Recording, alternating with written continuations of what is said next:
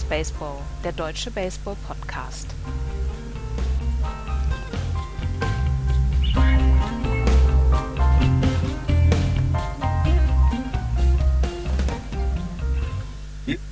You and I have been friends for a long time, but I know in my heart that I've always needed you more than you've ever needed me. And I'll miss our time together more than I can say. But you know what? There will be a new day and eventually a new year. And when the upcoming winter gives way to spring, oh, rest assured, once again, it will be time for Dodger baseball. So this is Vin Scully wishing you a very pleasant good afternoon wherever you may be. Es ist Mittwoch, der 3. August 2022 und in der Nacht von gestern auf heute verstarb Vincent Edward Scully. 67 Jahre lang hat er die Dodgers begleitet. Von 1950 an, als sie noch in Brooklyn beheimatet waren, bis 2016. Jeder, der hier zuhört, wird Vince Scully kennen als die Ikone des amerikanischen Baseball Broadcast. Über Sportsnet, über Fox, über CBS Sports, er hat für NBC Sports gearbeitet, er hat World Series gecallt und er hat immer seine Dodgers im Herzen gehabt. Wir von Just Baseball sind genauso traurig wie ihr darüber. Vince Scully wurde 94 Jahre alt und hat ja jetzt schon eine Lücke hinterlassen. Hier ist die neue Ausgabe von Just Baseball. Hallo, liebe Freunde. Hallo, Andreas. Hallo. Hallo, Florian. Guten Tag. Ist natürlich eine Meldung, mit der wir anfangen müssen. Ja. Geht nicht anders. Heute Nacht im Spiel kam die Meldung rüber, Andreas. Es ist so ein bisschen larger than life. Ne? Wir haben mhm. ähm, zwei Ikonen des US-Sports, die jetzt verstorben sind innerhalb weniger Tage. Bill Russell ja vor ein paar Tagen, der mhm. Basketball, Ex-Basketballer, der für die Boston Celtics ähm, Meisterschaften geholt hat und eine Ikone des Basketballsports war. Und jetzt Vince Scully, 67 Jahre für ein Team als Broadcaster. Ich bin 46 Jahre alt. Ich habe noch 21 Jahre vor mir dass ich dann sagen kann, ich bin genauso alt geworden, wie Vince Scully für die Dodgers Baseballspiele kommentiert hat. Und er hat alles, er hat alles gehabt. Er hat World Series gecallt, er hat World Series Perfect Games gecallt, er hat ähm, 715. Home Run ähm, gecallt. Das, die Geschichte des, der MLB kannst du nicht erzählen ohne Vince Scully. Und ähm, Vince Scully gehört zur MLB, wie Baseballschläger zur MLB gehören, wie Bälle zur MLB gehören, wie Ballparks zur MLB gehören. Und ähm, da kommt dieses Larger than Life, kommt da wirklich ähm, nicht als Übertreibung daher, sondern das ist eine, ja, er ist eine absolute, absolute Ikone und äh, es gehen einem so ein bisschen die Superlative aus, was der für, was der für den Baseball bedeutet hat. Er hat den ja. Buckner-Call gemacht. Ja, Buckner stimmt. Little roller up along first, behind the back, it gets through Buckner, here comes Knight and the Mets win it. Vin Scully. 86, Kirk, ne? Kirk, Kurt Gibsons uh, Home Run. 88 88er World Series, genau. Wo er einfach mal gar nichts sagt. Bis dann dieser ganz berühmte uh, The Impossible Has Happened kommt. Ja, er hat den Catch gefangen, Montana, damals im Super Bowl. Ähm, auch, ne, weil er, er hat ja auch nicht nur Baseball gecallt, er hat ja auch andere Sportarten gecallt. Ähm, 21 No-Hitters hat er ähm, kommentiert. Äh, three Perfect Games, drei, drei perfekte Spiele. Drei also, Perfect Games? das ist schon, das ist eine gute Quote. Ja. ja. Aber ich glaube, du hast dich als Pitcher jedes Mal gefreut, wenn er dich kommentiert hat, als Gegner vielleicht so, als Dodgers-Spieler ja sowieso. Er war halt auch mit dieser Franchise so wahnsinnig verbunden. Drei von 23. Um, er hat mal gerade ein Achtel der, der Perfect Games in der MLB-Historie selber im Mikro geguckt. Was ich halt eben gerade bei dem ähm, äh, hier SB Nation Blog von den Dodgers gelesen hatte, als er anfing, die Dodgers-Spiele zu callen, 1950, da hatten, hatte die Major League Baseball 16 Teams und keines von ihm war West, äh, westlich von St. Louis. Und jetzt überleg mal, wo wir jetzt dann, wie viele Teams wir jetzt westlich von St. Louis haben. Also wie sich dann auch mit ihm zusammen Baseball in den 67 Jahren verändert hat. Ne? Also wie, wie viel da passiert ist. Und er hat es immer begleitet. Ne? Er hat vor allem ja auch, also er hat ja vor allem auch eben Jackie Robinson mitbekommen ne? und hat erzählt ja, also seine Art zu kommentieren hat ja zwei Dinge. Es hat ja einmal dieses fantastische Play-by-Play-Calling, zu dem man also im, im Kopf die Bilder des Spiels hatte, wenn er im Radio es kommentiert hat. Und er hat ja aber auch nebenbei Geschichten erzählt, ohne das Spiel aus dem, aus dem Blick zu verlieren. Ähm, na, er hat mal eine Geschichte erzählt, während er called, wie er mit Jackie Robinson Ice Skating war. Und die Leute hingen an den Radioempfangsgeräten. Äh, Baseball war ja dann am Anfang ja vor allem ein Radiosport. Das war ja, Fernsehen war ja noch gar nicht so weit. Und, und was, was bei ihm faszinierend ist, ist, dass er sich nie selber wichtiger genommen hat als das Spiel selber. Also wenn du so lange dabei bist, dann bist du ja auch eine Marke. Dann bist du ja auch jemand. Du stehst für die Dodgers. Aber man hatte nie das Gefühl, dass er sich in den Vordergrund kommentiert, sondern er hatte immer Respekt vor allen Spielern, vor dem Spiel selber als Dodgers-Kommentator eben auch vor dem Gegner. Also es war nie, du hattest nie das Gefühl, dass da jemand sitzt, der sich wichtig nimmt, sondern der nur einfach ein Begleiter deines Lebens bist, wenn du Baseball-Fan bist. Und das war schon, sowas gibt es nicht häufig tatsächlich. Dieses sich nicht wichtiger nehmen als das Spiel finde ich ganz, ganz wichtig, weil der Typ, zu dem haben alle aufgeschaut. Der hätte, der hätte ein leichtes gehabt, sich da hinzustellen und zu sagen, ich bin der Geilste. Der war immer bescheiden und diese Geschichten, was, was du erzählt hast, die er, die er einfach in dieses Spielgeschehen mit reingebracht hat, die waren einfach überragend immer. Und äh, auch das ist das, man hat an seinen Lippen gehangen, er hat sich nie über das Spiel gestellt. Er wollte nie in irgendeiner Weise, dass ein Call von ihm ähm, größer ist als, als die Aktion, die es da gegeben hat. Und das ist ja, das sind ja nicht die überragenden Ratatatata-Calls, die er gemacht hat, sondern es sind, die sind einfach verbunden mit dieser Aktion. Und du kannst das eine nicht ohne das andere nehmen. Und das ist etwas, wo, wo ich dann sage, Chapeau und äh, wo ich im Staub krieche vor dieser Lebensleistung, dieses sich nicht wichtiger nehmen als das Spiel. Das ist, das ist der ganz, ganz wichtige Satz bei Vince Scully, meiner Meinung nach. Ja. und, äh, und, am Ende, und am Ende sind die Calls dann doch größer. Tja. Ja. Weil sie halt und, ikonisch sind. Ne? Und wenn man eben, man darf ja nicht vergessen, die Geschichten erzählt er immer wieder. Er hat 67 Jahre lang die, die äh, Dodgers be gecallt. Aber sein allererstes Baseballspiel war an den Polo Grounds, äh, damals noch von den äh, San, San, jetzt San Francisco Giants, damals New York Giants. Und da hat er auch nie einen Hehl drum gemacht und es war ihm auch egal, dass das die Rivalen sind. Ne? Dass, das, dass das eben sein, dass damit seine Liebe zu Baseball geweckt wurde, sondern er hat auch da, ne, er hat sein allerletztes Spiel ähm, war ja auch ein Spiel ähm, gegen die Giants im damals noch äh, AT&T Park, jetzt Oracle Park und ja und naja, heute Nacht war das Spiel Giants gegen Dodgers und da wurde die Nachricht bekannt und das war sehr bewegend, weil alle still innegehalten haben. Weil das eben nichts ist, was du so nebenbei kommentierst. Und der eine Kommentator von den äh, Giants hat ja früher auch Baseball gespielt und sagte, als Kind wollte er als einzige, dass Vince Scully einmal seinen Namen sagt, als, mhm. wenn er dann spielt. Dass er einmal von ihm gecallt wird, dann hat er es geschafft diese Verehrung auch der Kommentatoren für Vince Scully ist halt Wahnsinn. Ne? Also das ist ja, wie Andreas sagte, ist ein Vorbild für alle. Ja, also, Godspeed, Vince Scully.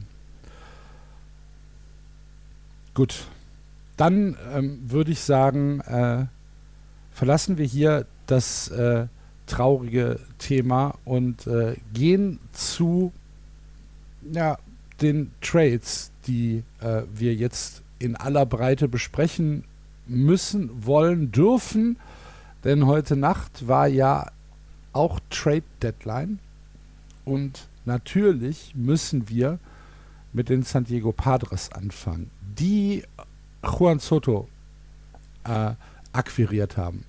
Dazu Josh Bell, äh, CJ Abrams, Mackenzie Gore und äh, Luke Voigt im Deal mit drin. Aber das Große ist natürlich äh, Juan Soto.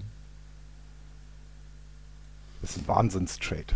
Einer also. der größten, vielleicht der größte Trade der MLB-Geschichte. Also, der Deal ist, Juan Soto und Josh Bell kommen von den Nationals.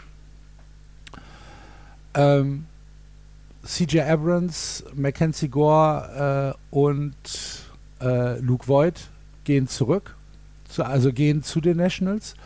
Dazu kommen noch Prospects, Robert Hassel der Dritte und James Wood.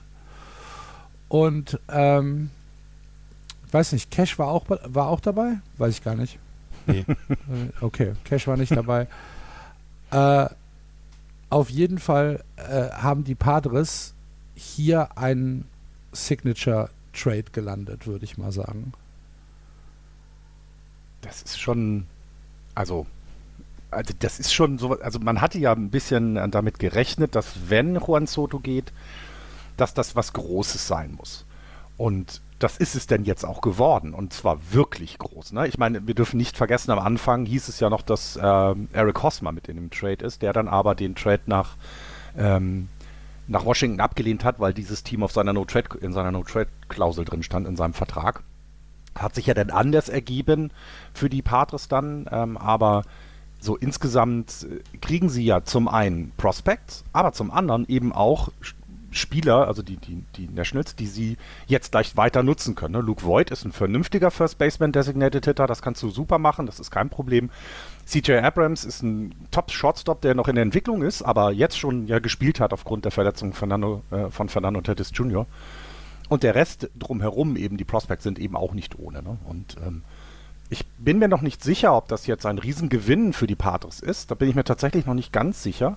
Ähm, weil ich glaube, du stehst jetzt wahnsinnig, wahnsinnig unter Druck da. Also Juan Soto wird nicht mehr ganz normal spielen, sondern ich glaube, die, die, die, die, die Last auf seinen Schultern wird nicht weniger werden. Andererseits, du kriegst halt Juan Soto dieses Jahr in dein Team. Na, also das ist schon. Und Josh Bell darf man auch nicht untersch unterschätzen, finde ich. Also dieses, dieses Gesamtpaket ist schon ja, ja wahnsinnig gut. Ich habe es gerade gesagt, es ist wahrscheinlich der größte Trade der MLB-Geschichte. Du tradest nicht jemanden, der 23 Jahre ist, der 23 Jahre alt ist, der jetzt schon die, ähm, die Vergleiche mit den ganz Großen dieses Sports, Dan Müse, Mel Ott, äh, Mike Trout auch mit, mit 23, ähm, fürchten muss, der, ähm, was die Offensive angeht, Zahlen abliefert, die du so nicht bekommst von jemandem, der 23 ist, zweimal, zweimal All-Star ist, jetzt schon die World Series gewonnen hat, plus zwei Jahre dann noch unter Vertrag ist, also unter seinem Rookie-Vertrag ist und der ein Franchise ändernder Spieler ist. Das, äh, das, die, die Rolle von Juan Soto dürfen wir, glaube ich, eigentlich gar nicht zu klein bemessen, weil er ist vielleicht der, nicht der beste Outfielder, den wir auf dieser Welt erleben, aber er ist ein unfassbarer Offensivspieler und er ist noch nicht mal 24 Jahre alt. Und sie haben jetzt mit Fernando Tatis Jr. und ihm wenn sie beide gesund sind. Zwei der elektrisierendsten Spieler, die diese MLB zu bieten hat. Und das für die nächsten auf jeden Fall zweieinhalb Jahre. Sie haben dreimal die Möglichkeit, die San Diego Padres mit ihm die Playoffs zu erreichen und dann in die World Series einzuziehen und vielleicht die World Series zu gewinnen. Sie haben ihn noch zweieinhalb Jahre unter Vertrag. Sie mussten sich von ziemlich vielen guten Spielern ähm, verabschieden. Das ist Teil dieses Deals. Das ist einfach so. Äh, anderes kann ich das gar nicht nennen. CJ Abrams war 2021 unter den Top Prospects. Äh, Mackenzie Gore 2022 anfangs ähm, noch unter den Top Prospects. Sie haben zwei weitere, die in den Top 5 Top Prospects jetzt noch waren, haben sie abgegeben. Sie haben Luke Voigt abgegeben. Sie haben sich von Eric Hosmer eher schmutzig getrennt, dadurch, dass er dann den Trade abgelehnt hat und dann zu den Boston Red Sox getradet worden ist. Sie haben eine ganze Menge gemacht und es war ja nicht das Einzige, was sie gemacht haben. Sie haben Joe Musgrove noch verlängert etc. Das ist ein unglaublicher All-In-Move und das ist die Ansage von AJ Preller an die Los Angeles Dodgers. Ihr könnt nicht mit uns hier rumspielen. Ihr seid ein Monster-Team. Wir stellen jetzt ein Monster-Team dagegen. Und das ist ein, ein unfassbarer, ein unfassbarer Trade. Magst du ihn, den Trade? Ich? Ja. Ja, ja. Ja. Okay. Ich sehe da auch nicht, ich sehe da auch nicht viel, ähm, viel Negatives. Wenn sie es jetzt nicht schaffen, ihn zu verlängern, sie haben Fernando Tatis Jr. Ähm, einen großen Vertrag, sie haben Manny Machado einen wirklich großen Vertrag, sie haben Joe Musgrove jetzt verlängert, 5 Millionen, äh, fünf Jahre, 100 Millionen Dollar, das ist ein großer Vertrag. Ich weiß nicht, ob sie ihn bezahlen können, ob sie eine Vertragsverlängerung bekommen können, aber AJ Preller wird auch in der, in der Lage sein, in der dritten Saison, beziehungsweise in der Saison bevor dann ähm, Juan Soto Free Agent wird, werden sie auch noch die Möglichkeit haben, wird AJ Preller auch noch die Möglichkeit haben, ja, wenn wir die Playoffs nicht erreichen, dann können wir ihn immer noch ähm, als Rental irgendwie traden und kriegen dann immer noch äh, Leute zurück. Sie haben drei drei Saisons jetzt die Möglichkeit, die World Series zu gewinnen. Und das ist die große Chance. Und es gibt ihnen niemand die Garantie, dass sie mit CJ Abrams, Robert Hessel III, Mackenzie Gore etc. die World Series in den nächsten drei Jahren gewonnen hätten. Er geht jetzt all in, er möchte das jetzt und ähm, ich habe damit überhaupt kein Problem mit dieser Geschichte. Ja, ja die, die Prospects sind ja eine Wette auf die Zukunft zum einen und ähm, ich hatte neulich in einem bei MLB Network in der Talkshow gehört, dass du eben bei Prospects eben, ja, das ist gut, das ist gutes Kapital, um, um vielleicht mal jemanden zu bekommen. Aber wenn du die Chance hast, einen Juan Soto zu bekommen, der ist, der ist jetzt Juan Soto, dann, ne, dann, dann verkaufst du quasi ja zwar die Hoffnung, ob diese drei, äh, weil die, ne, Washington kauft sich einmal die Hoffnung, anders äh, herum kaufen sie sich auch kleinere Bücher, das dürfen wir nicht vergessen. Ne? Sie wollen ja, ähm, die, die Besitzer der Washington Nationals wollen ja die Washington Nationals verkaufen. Zum einen und zum anderen können die bei denen jetzt einschlagen, das ist auch in Ordnung. Das, das kann alles passieren, aber für die Padres bedeutet es, sie können theoretisch jetzt in diesem Jahr und im nächsten Jahr die World Series gewinnen und im dritten Jahr vielleicht sogar auch noch. Also das ist schon. Also ich würde den Trade auch gut bewerten. Ich weiß nur nicht, ich hatte das schon mal gesagt, was das mit dem Team machen wird, wenn Tatis Jr. wieder zurückkommt. Jetzt hast du dann, wenn jetzt Juan Soto und Fernando Tatis Jr. da sind, dann, dann hast du mit Manny Machado hast du da drei Alpha-Männchen. Und ich bin sehr gespannt, wie sie das insgesamt hinkriegen von den Trainern her. Also wie sie das gelöst kriegen, weil baseballerisch, da brauchen wir keine Frage. Das ist, äh, das ist einfach, äh, also so eine Line-Up, das ist, das ist ja Wahnsinn. Du kriegst irgendwie 40% on Base Percentage und hast dann eben Leute, die ihn nach Hause bringen können. Und das ist schon, das ist schon irre. Also, aber ich bin mal gespannt, was das mit der Teamschiene macht. Die, die Probleme sehe ich tatsächlich nicht. Dass es da, dass es da äh, ähm, Zickenkrieg gibt zwischen denen, kann ich mir ehrlich gesagt nicht vorstellen. Es gab schon Zickenkrieg zwischen Manny Machado und Fernando Tatis Jr. Ja. Nicht vergessen, ne? Also, ich, ich, ich, ich du, äh, ich gönne ihnen alles Gute und wenn man dann auch so will. Es hört sich nicht so an, Florian. Na, natürlich hasse ich den Trade, ist doch logisch. Also für die Giants bedeutet das, dieses Jahr kannst du alles vergessen dann. Ja, also das, der, der, die, die Padres, also die Dodgers sind schon seit langem All-In, die machen ja wirklich immer nur gute Sachen. Und jetzt kommen die Padres dazu und zeigen auch nochmal, ne? Also wir wollen dieses Jahr, wir wollen nicht noch warten. Wir sind bereit und das bedeutet für alle anderen in der National League erstmal hoch. Einmal genau hingucken und für, für, das, für die Giants, für die West bedeutet es, dass der Zweikampf da die nächsten zwei Jahre stattfinden wird und wir uns alle dann zurücklehnen sollen und zugucken müssen. Auf der anderen Seite der Medaille haben wir äh, die Washington Nationals, deren Fans jetzt wahrscheinlich irgendwann sagen, lasst mich in Ruhe. Äh, Max Scherzer ist weg, Trey Turner ist weg, Tony Rodon ist weg, jetzt ist noch Juan Soto weg. Ähm, was ist denn das? Was denn das? Was, was, was passiert denn hier? Äh, Juan Soto hat ja zweimal äh, die, das Angebot der Nationals abgelehnt. Ähm, es äh, fing an äh, mit dem, äh, mit dem 13, mit dem 13 Jahre Angebot haben sie ihm 350 Millionen für 13 Jahre geboten. Dann haben sie es nochmal erhöht auf 15 Jahre 440 Millionen. Beides wurde abgelehnt und dann haben die Nationals gesagt, okay, aus unserer Aussage, wir werden Juan Soto niemals traden, äh, von der müssen wir uns verabschieden. Äh, sind auf den Markt gegangen und äh, haben jetzt äh, dann Juan Soto doch abgegeben. Und ich glaube, als, als Nationals-Fan, ich hätte gerade keine Lust, Baseball zu gucken, muss ich wirklich sagen. Und das soll bitte überhaupt kein Disrespekt gegen CJ Abrams oder Mackenzie Gore oder äh, Jalin Susanna sein oder gegen Luke Voigt. Es, darum geht es nicht. Es geht darum, dass ich weiß als Nationals-Fan, okay, ich bin jetzt hier die nächsten Jahre wieder im Rebuild und wer weiß, ob mein Team in zwei Jahren überhaupt noch in, in, in, in Washington ansässig ist. Oder unter welchen Voraussetzungen die, die hier sind.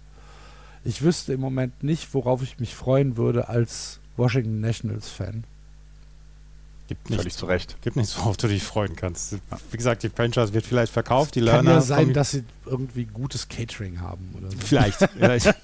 es bleibt immer noch 2019 die Meisterschaft. Das ist das Einzige. Das ist genauso wie bei den Kansas City Royals gewesen 2015. Aber ähm, das, das, ähm, die, die Franchise wird vielleicht verkauft, die Franchise wird vielleicht umgezogen aus, aus Washington. Ähm, der der Franchise-Spieler par excellence ist weggetradet worden. Ja, es gibt im Moment nichts, wo man sagen könnte, das ist äh, etwas, was uns, was uns in irgendeiner Weise glücklich schätzt. Ich würde auch keine Lust haben auf, auf Baseball im Moment in Washington. Wenn man es raten würde, also von den Padres wahrscheinlich Triple A, ne? Ähm, wie, würdet, wie würdet ihr den Trade aus Washington-Sicht raten? Also ich tue mich Das- sehr schwer, ich tue mich sehr schwer damit, äh, den, da irgendwas Gutes zu sehen. Na, also ich würde mal, sportlich hast du recht, sportlich sehe ich nichts Gutes. Du gibst zwei deiner besten offensiven Spieler ab und bekommst ja einen, der gut ist mit Luke Voigt zurück, offensiv. Das ist schlecht. Ähm, was, was, das ist aber ja, ich glaube, sportlich ist nicht das, was die Owner im Sinn hatten, sondern die wollten äh, die Bücher frei machen. Und das da muss man sagen, das haben sie geschafft. Also alleine dann eben auch, dass nachher noch Eric Hosmer gegangen ist. Also, dass sie da, ne, das Geld wollten sie einsparen anscheinend. Das war wohl genau das, was auch Ziel dieses gesamten Trades in, äh, war, ne, dass sie ähm, ähm, da, da Geld einsparen. Und irgendwie ist, er- hat das nicht ganz geklappt, aber sie sind ihn jetzt los. So, und das ist schon und kriegen, ja, ja weiß ich, also und kriegen halt ein paar Prospects. Es Das, ist, das ist der, das, eigentlich ist das aus einer ganz rationalen äh, Warte betrachtet, ist das, ist das ein sehr guter Trade für die, äh, für die Washington Nationals. Also ganz, wenn, wenn du komplett die Emotionen Nee. beiseite lässt, ist das ein guter Trade für die ähm, Washington Nationals. Sie haben es nicht geschafft, ihren, ihren Franchise-Spieler verlängern zu können. Sie haben ihn jetzt noch zweieinhalb Jahre unter Vertrag. Sie haben gesagt, es braucht ein riesen Trade-Package, um ihn zu traden, weil sie hätten auch sagen können, wir werden die zweieinhalb Jahre auf jeden Fall jetzt noch mit ihm äh, spielen. Und dann trennen sich, trennen sich ähm, die San Diego Padres von vier ihrer besten jungen Spieler für die Zukunft. Und dann ist das aus rein rationalen Gesichtspunkten, ist das ein guter Trade. Was es emotional mit dieser Franchise macht, ist, ist, ein, ist eine Katastrophe. Da, da, da gibt es gibt's nichts, was man in irgendeiner Weise schönreden kann an dieser Geschichte. Aber wenn du alle Gefühle außen vor lässt, ist das ein, ein ordentlicher Trade für die Washington Nationals. also tatsächlich, wenn du nur aufs Papier guckst. Ja, Aber das, ja, aber äh, die Rationalität kommt ja nicht nur von den, von den Zahlen auf dem Papier oder von den Namen auf dem Papier, sondern es kommt ja auch daher, was macht das mit deiner Franchise? Ja. So, und das hat ja nichts mit Emotionen zu tun, sondern das hat, das ist ja auch Ratio. Das muss man ja mit Ich- dazu rechnen. klar. Also ich finde es, keine Ahnung, ich finde es katastrophal. Weil eigentlich hätten die, die, die Nationals sich heute Nacht direkt abmelden können vom Spielbetrieb. Macht Ja. auch keinen Sinn mehr. Wir sind weg. Ja, wir versuchen es jetzt bei Lacrosse. Ja, von mir aus. Ja, aber da Oder traden sie dann doch auch. Achso. ja, ich finde, also wie gesagt, ich finde, das, man muss es in dem Fall tatsächlich, finde ich, auch zweierlei betrachten, aber Bücher angucken und was du bekommen hast für einen Spieler, der mit dir nicht verlängern wollte, okay. Ähm, du weißt auch, du kannst äh, in den nächsten zwei Jahren, ob du ihn nun behältst oder nicht, nicht die World Series gewinnt oder nicht äh, äh, irgendwas in, mit den Playoffs zu tun haben, weil du das Geld gar nicht in die Hand nehmen möchtest erstmal. Und dann kann, hast du das Beste draus gemacht. Und jetzt hoffen wir einfach, dass die neuen Besitzer der Nationals anders damit umgehen. Ich hoffe, dass sie auch in Washington bleiben. Ich meine, die Franchise ist ja noch nicht so alt, die ist ja noch nicht so lange in Washington. Das darf man ja immer nicht vergessen. Wir reden ja hier nicht von einer Franchise, die seit hunderten von Jahren in dieser Stadt verankert ist. Ähm, deswegen, ich bin sehr, sehr gespannt. Das wird nicht einfach für die, für die Nationals-Fans, definitiv.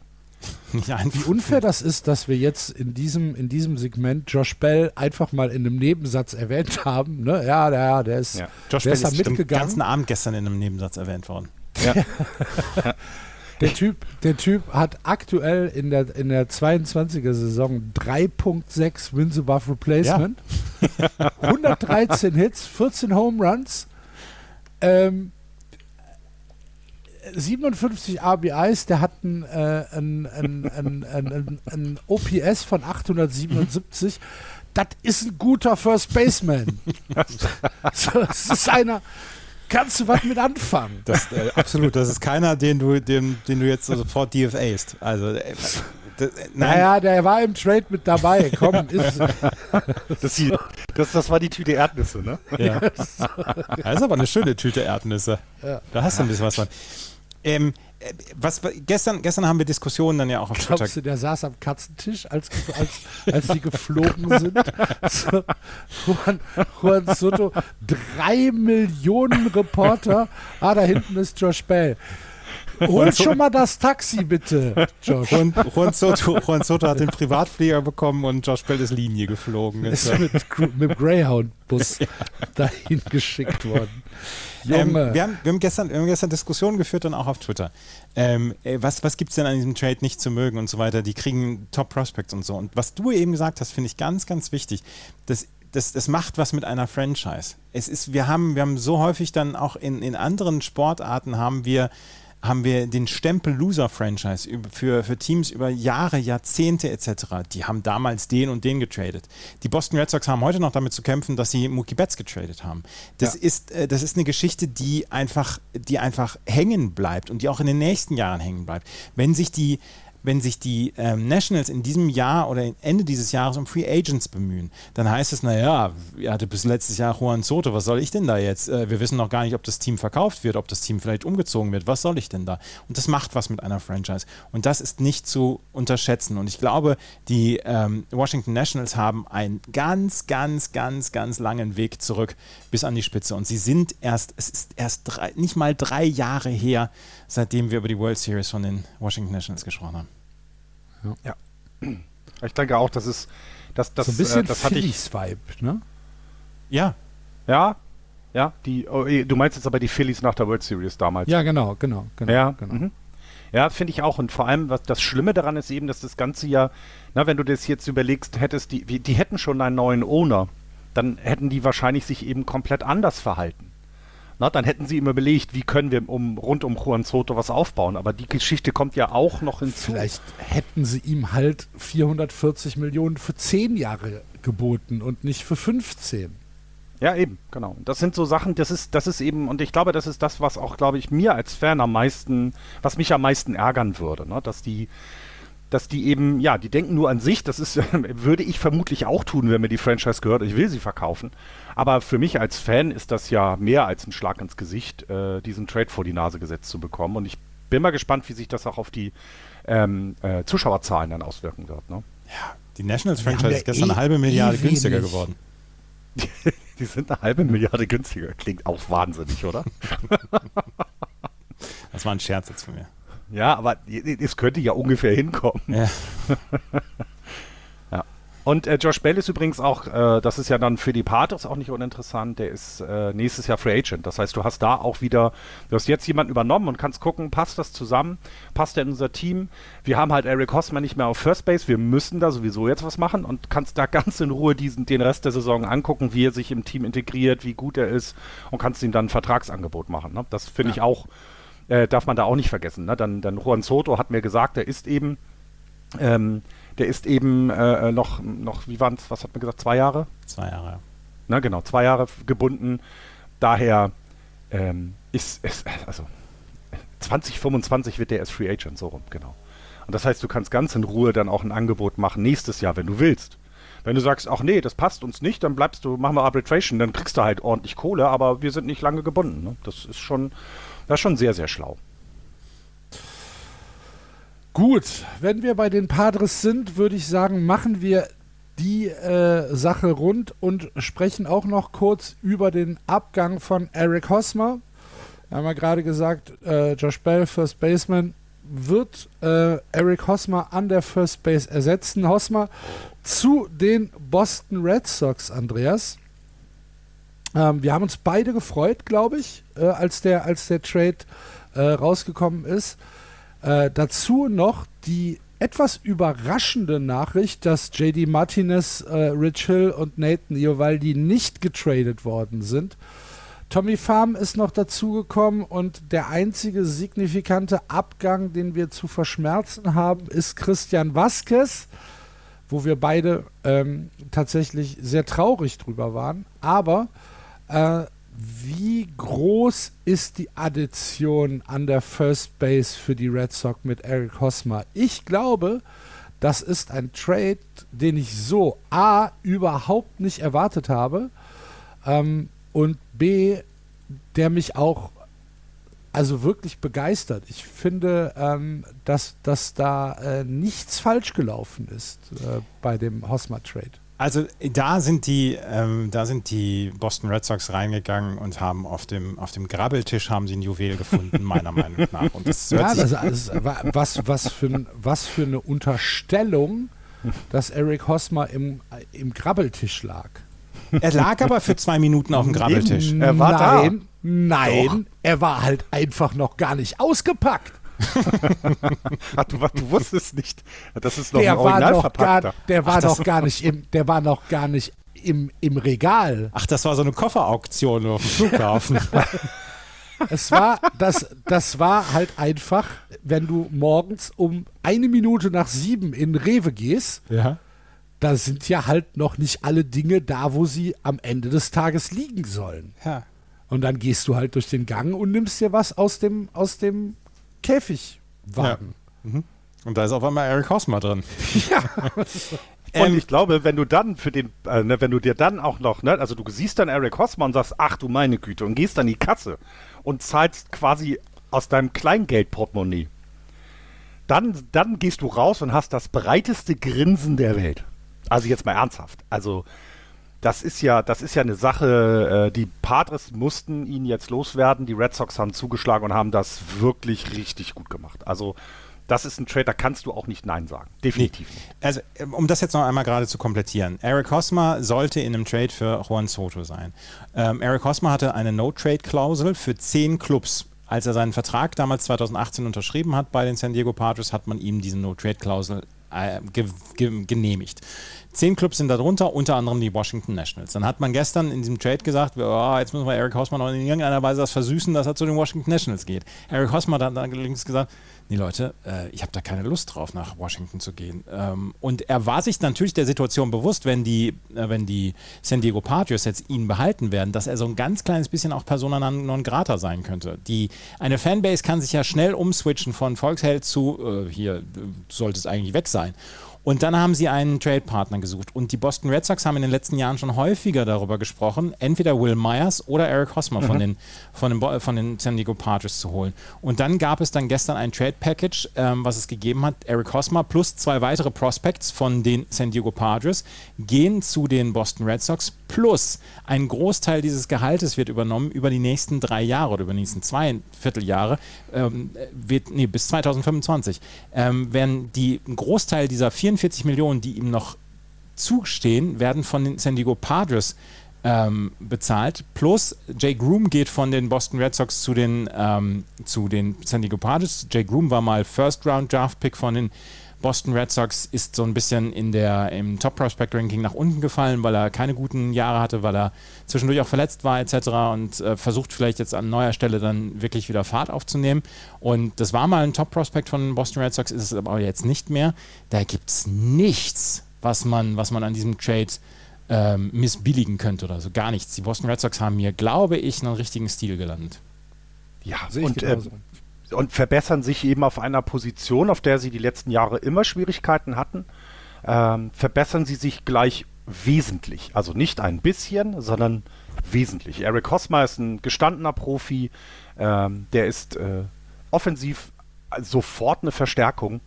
Und ähm, also da daher, dass also da, man man muss man muss ja tatsächlich hier in dem Fall gibt es nur einen Gewinner und das sind, äh, das sind die Boston Red Sox bei diesem Trade. Ne? Die, die kriegen jetzt eben bis 2025, kriegen sie, was sind das, 36, fast 37 Millionen Dollar ähm, für diesen, äh, dafür, dass Eric Hosmer an der First Base bei, dem, bei den Boston Red Sox steht.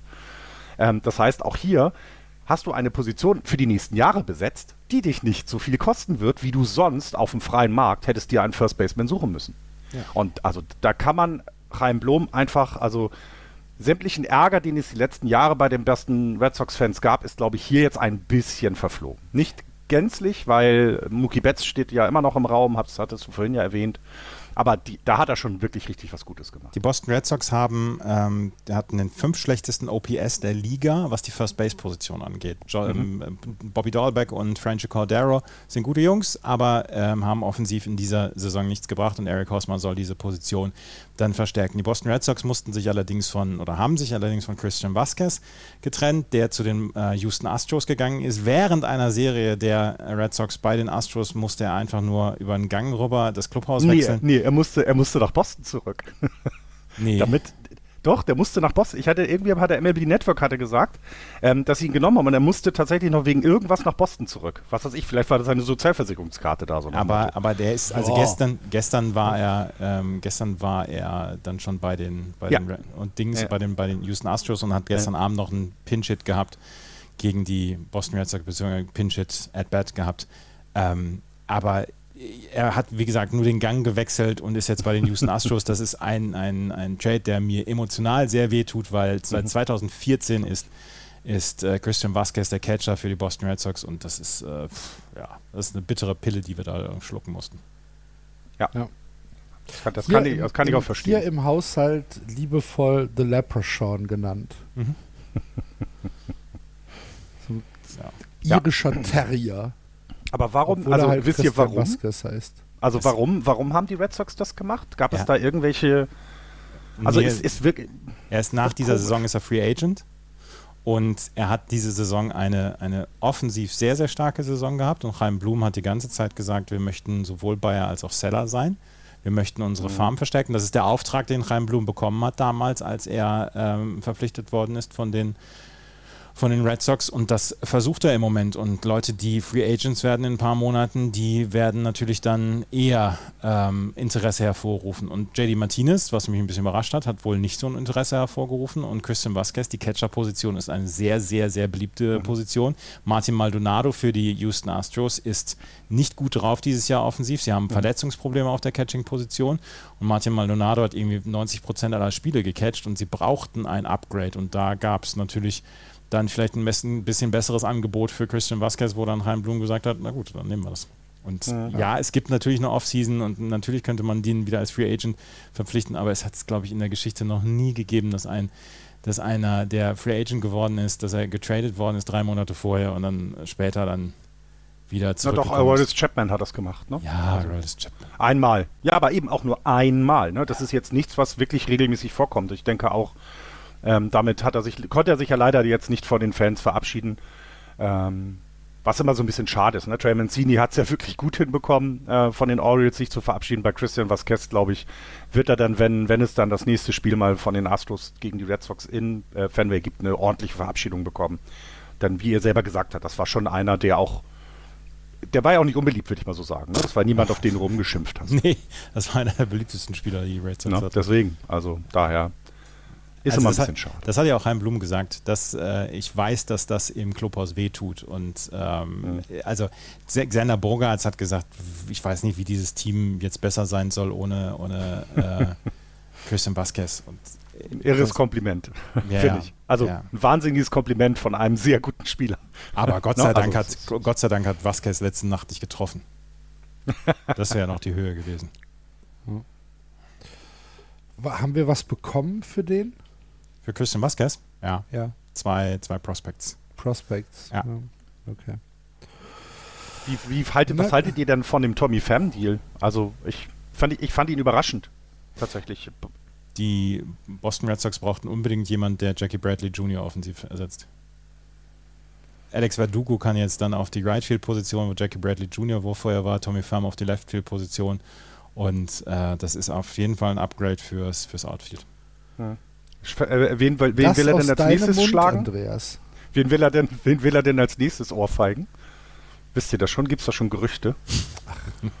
Weiß nicht, in welcher, in welcher Fantasy-Liga er noch ist. also das war zum Beispiel einer der Trades, ähm, die, die dann so überraschen. Ne? Es gibt ja so Trades, wo du sagst, ja, alles klar, ne? das, das war Luis Castillo, haben wir, haben wir ja gleich noch und sowas alles.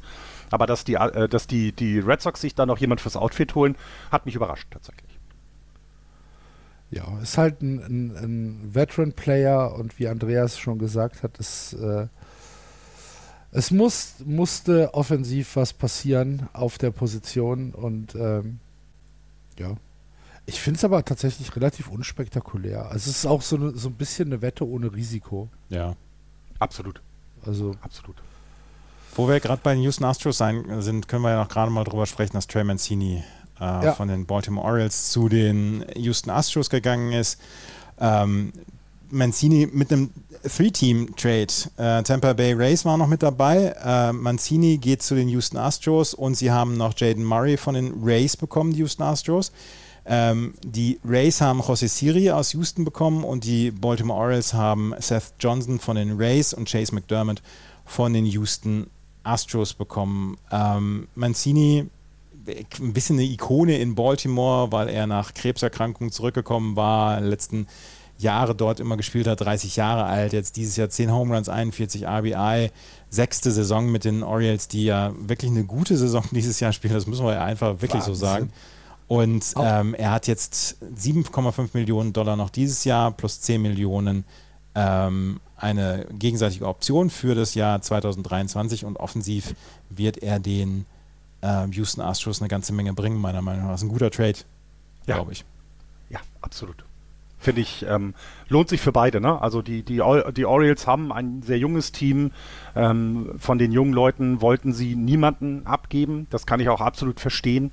Ähm, und haben dann eben für einen Spieler noch was zurückbekommen, den sie sonst hätten ja verlängern müssen. Und das ist schon, also für die Orioles ein guter Trade, aber für die Astros hast du es gerade gesagt. Trey Mancini ist ein erfahrener Spieler, der wird die nicht schlechter machen, definitiv nicht. Das ist schon, ähm, das ist schon ein guter Trade gewesen. Und José Siri, da bekommen die Tampa Bay Rays einen Spieler, dem man nur sagen muss, was er tun soll, und dann macht er es. Ach, yes, das, ach Gott. Warum habe ich den nicht kommen sehen? Warum habe ich den nicht kommen sehen? Ja, ich habe ihn gestern schon gebraucht auf Twitter und da ist er auch so ein bisschen untergegangen. Will ich sagen, zu Re nee, Nee, willst du nicht. Weil du mich eigentlich dafür schätzt. Das stimmt. Ich, äh, wo, wo, wo wir bei den Tampa Bay Rays sind, die haben David Peralta von den äh, Arizona Nee, Diamondbacks. bleiben wir doch bei den Astros bitte, kurz Äh, noch, ja, weil wir haben ja nicht nur Christian Vasquez und Trey Mancini, sondern die Astros haben ja auch noch äh, äh, Pitcher getauscht. Darf man auch nicht vergessen. Ne? Ah, ja. Jack Odorizzi ähm, geht ähm, zu den Braves und Will Smith kommt, äh, ja, Starter, genau, nicht Relief Ja. Pitcher, Starter, Jack Odorizzi geht zu den Braves und es kommt Will Smith, ähm, der Relief Pitcher, nicht der Catcher, äh, zu den Astros. Also auch hier wieder äh, schlau. Also ne, du brauchst Odorizzi in diesem Jahr nicht als Astros. Ähm, holst dir was für ein Bullpen, kann nur helfen. Also guter Trade wieder. Ja, b- finde ich jetzt aber auch tatsächlich auch sehr unspektakulär. Ich wollte es nur nicht untergehen lassen. Ja, ist ja okay. Wo wir bei den Tampa Bay Rays sind, Whit Merrifield. Whit Merrifield ist zum Toronto Blue Jays gegangen. Ich Ah, möchte erstmal gerade noch einmal verdammt. zu David Peralta kommen. David Peralta, ja. David Peralta von den Arizona Diamondbacks äh, für ein Catching Prospect von den Tampa Bay Rays nach Tampa gegangen. Neun Jahre ist er schon in der Liga, ähm, hat zwölf Home Runs in dieser Saison gehabt, ähm, eigentlich nur im Left Field gespielt. Und die Tampa Bay Rays haben unglaublich große Verletzungsprobleme. Sie haben 16 Spieler auf der Injury List. Kevin Kiermaier, Manuel Margot ähm, fallen wahrscheinlich die komplette Saison aus. Kevin Kiermaier sowieso, Manuel Margot vielleicht. Harold Ramirez ist auch noch im Outfield verletzt und deswegen mussten sie was äh, tun. Und deswegen haben sie David Peralta von den Arizona Diamondbacks geholt. Die Tampa Bay Rays eher ruhig in dieser Trade Deadline gewesen, aber äh, abschreiben sollten wir sie auf keinen Fall. Aber diese Verletzungssorgen da von denen, das, das, ist, schon, das ist schon bitter. Und ein smarter Move wieder, ne? Also du, du holst dir wirklich einen erfahrenen, guten ähm, Outfielder, defensiv wie offensiv. Ähm, das, äh, und die Diamondbacks selber wussten ja nun auch, dass sie in diesem Jahr nichts mehr zu holen haben. Das heißt, auch da, ne, hat eigentlich nur Gewinne auf beiden Seiten, würde ich mal bewerten. Wir haben noch gar nicht über Josh Hader zu den Padres gesprochen. Stimmt. Stimmt. Holen wir noch nach. Jetzt? Am besten jetzt. Ja. Ja. ja. Devin Williams, der Setup-Man der äh, Milwaukee Brewers, war pissed im, im Clubhaus, als er interviewt worden ist. Hat gesagt, ja, also ich weiß auch nicht, wir waren eigentlich auf dem Weg zu gewinnen dieses Jahr und dann äh, lassen wir da äh, lassen wir da jemanden wie Josh Hader gehen. Das, das, das kann ja nicht wahr sein. Und äh, das General Management macht das aber so ein bisschen wie die Boston Red Sox. Die haben immer gesagt, wir müssen Spieler dann auch zwischendurch traden, die wir natürlich mögen und die wir nach wie vor bei uns im Team behalten wollen. Aber es gab für Josh Hader jetzt einen Markt. Josh Hader hat eine ganz, ganz krumme Statistik. Würde er den 13. bis 15. Juli nicht haben, hätte er ein ERA von unter 2 in, zwischen dem 13. und 15. Juli hat er, glaube ich, sechs Runs in drei, ähm, in drei Innings kassiert und das hat ihm seinen, seinen ERA so ein bisschen durcheinander gehauen und oder in zwei Innings und seitdem äh, hat er wieder hat er wieder alles ausgestrikt, was was sich ihm entgegengeworfen hat und die äh, Milwaukee Brewers haben Josh Hader halt zu den San Diego Padres ähm, getradet und bekommen allerdings ein ziemlich großes Package zurück. Taylor Rogers, der auch schon closer war, ähm, Robert Gasser, ein äh, Pitching Prospect und Dinelson Lamet, der schon für die äh, Padres gestartet hat, allerdings jetzt auch im Relief-Pitching drin, drin ist und Esturi Ruiz kommen dann jetzt zu den, ähm, zu den Milwaukee Brewers. Und ja, ich kann es verstehen, dass man Josh Hader nicht gehen lassen will, aber ich glaube, eine Pitching-Position für ein Inning, eine Relief-Pitching-Position ist besser zu ersetzen als zum Beispiel einen Position-Player aus dem Outfield in der Hauptstadt der äh, USA. Ja. Ja. Ähm, ja, ich schließe mich an. Also ich kann es ich kann's auch verstehen. Ich kann auch das Being Pissed von, von Brewers Teammates verstehen. Ähm, aber ich finde den, den, den Trade an sich ganz rund. Ich finde es okay.